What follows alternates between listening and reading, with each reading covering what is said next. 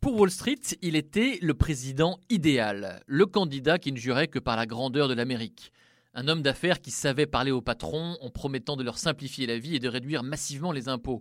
Un pragmatique qui allait rapidement alléger les règles imposées à la finance après la crise des subprimes. Donald Trump a tenu parole et les marchés ont adoré.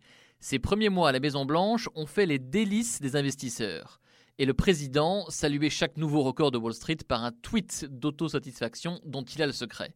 Mais la belle histoire semble désormais toucher à sa fin.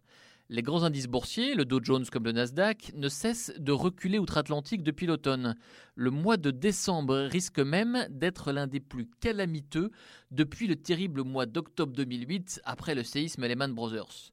Le monstre Trump est en train d'échapper à ses créateurs après des mois d'euphorie, la peur a fait son retour sur les places américaines. Cette anxiété se cristallise surtout autour de trois éléments.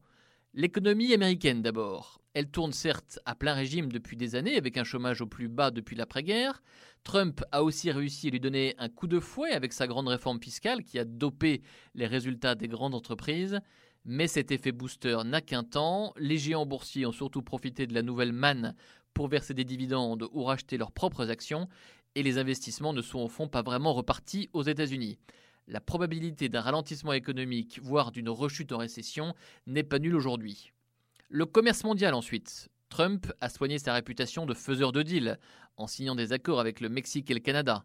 Mais la relation avec la Chine, elle, semble durablement affectée par les emportements du président américain.